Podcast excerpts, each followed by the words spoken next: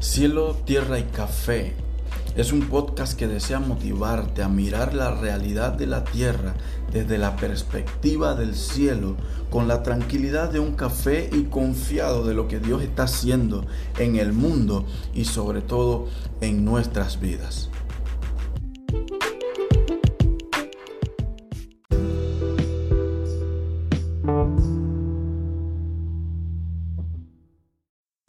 Saludos y bendiciones, hermanos y hermanas. Dios, Dios siga bendiciéndoles, Dios siga eh, cumpliendo su propósito en sus vidas.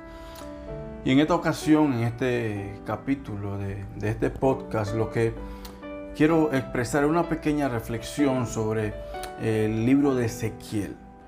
En estos meses he estado haciendo una serie de lecturas y el día de hoy pude culminar, por la gracia de Dios, de leer y de hacer algunos señalamientos al libro de Ezequiel que son de mucha edificación a nuestra vida.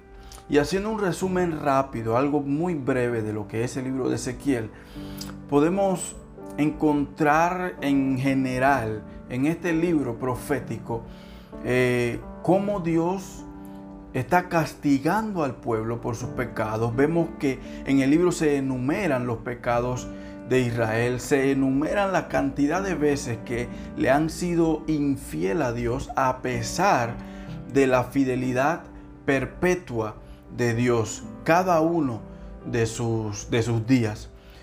Pero el libro de Ezequiel me llama la atención porque a pesar de que Dios está usando a Ezequiel para dar a conocer los juicios, no solamente para el pueblo de Israel, sino también para pueblos vecinos, pero enfocados en el pueblo de Dios y viendo toda la maldad del pueblo de Israel, viendo cómo el pueblo de Israel se había desviado, que habían sido llevados cautivos a Babilonia, y Nabucodonosor con los babilónicos hicieron prácticamente lo que quisieron con el pueblo de Israel.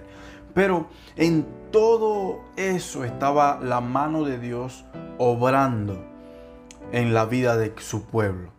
Y eso me recuerda a, cómo andamos o cómo anda el mundo en la actualidad.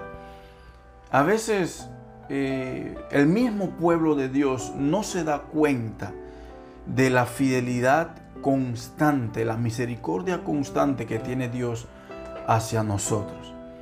Y probablemente eso nos lleva muchas veces a cometer ciertos actos, a, hacer cosas que poco a poco quizás nos sacan de la perspectiva, quizás eh, incluso eh, para ir un poco más allá, incluso muchas veces nos lleva a descarriarnos no solamente del propósito de Dios, sino muchas veces de la voluntad del, camino de Dios en sí.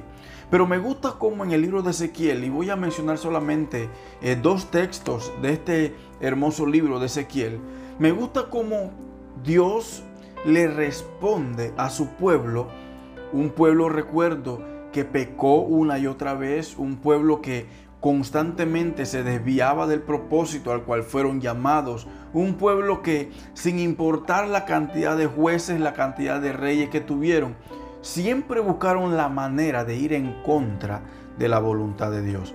Pero me gusta cómo Dios le contesta al pueblo de Israel.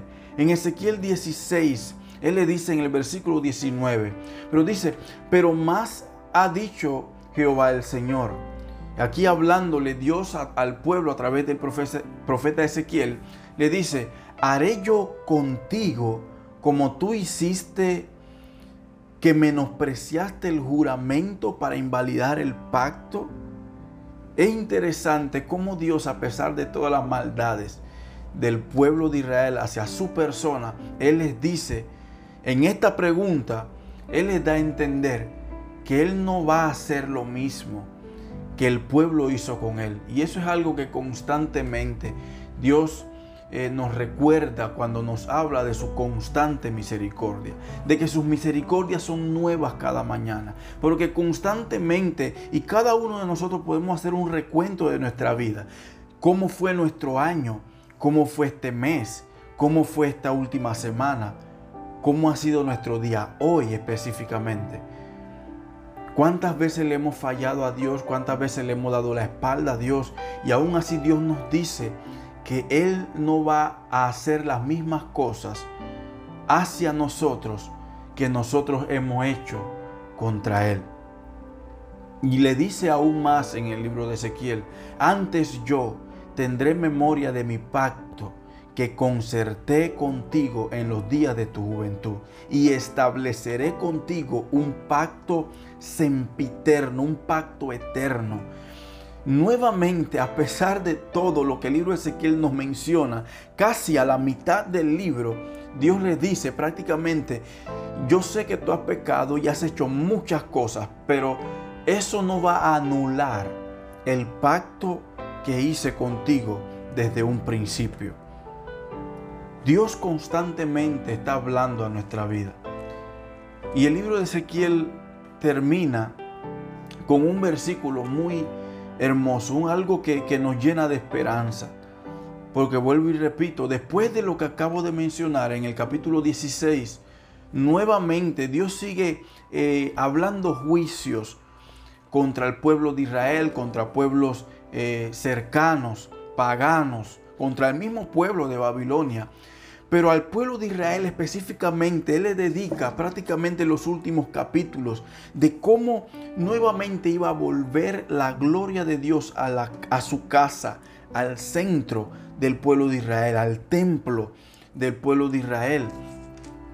Y termina el, el, capítulo 48 con el versículo 35 diciéndole, en derredor tendrá 18 mil cañas y al final él dice, y el nombre de la ciudad desde aquel día, desde ese momento que el pueblo de Israel habite nuevamente en su tierra, dice que desde ese día la ciudad será llamada Jehová Sama, que quiere decir Jehová está allí.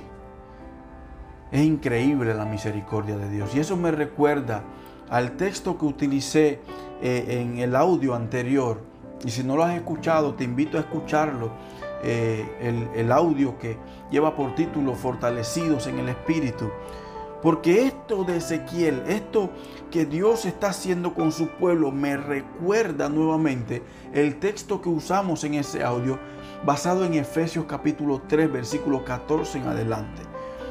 Y solamente quiero recordar una cosa de ese texto, que dice que Pablo estaba orando de rodillas, doblando rodillas para que el pueblo de Israel pudiera, para que la familia de Dios, el pueblo de Dios pudiera ser fortalecidos por el poder del Espíritu Santo, el hombre interior de cada persona. ¿Para qué? Para que habite Cristo y todo eso, pero ¿para qué? ¿Cuál era el fin?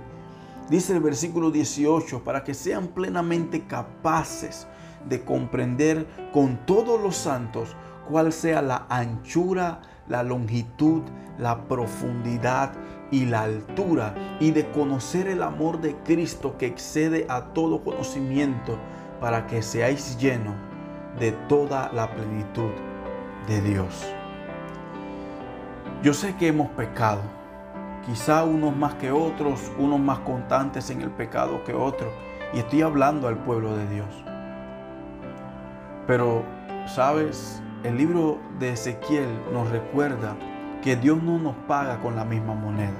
Dios continúa con su pacto eterno que hizo con nosotros desde un principio. Él nos llama a la santidad, nos llama a volver nuestro rostro hacia Él. Que podamos ser fortalecidos por el Espíritu para poder tener una pequeña idea, porque quizá no vamos a tener el pleno conocimiento de aquello, pero para que podamos tener más o menos la idea de cuán ancho, cuán largo, cuán profundo y cuán alto es el amor de Dios para tu vida y para la mía.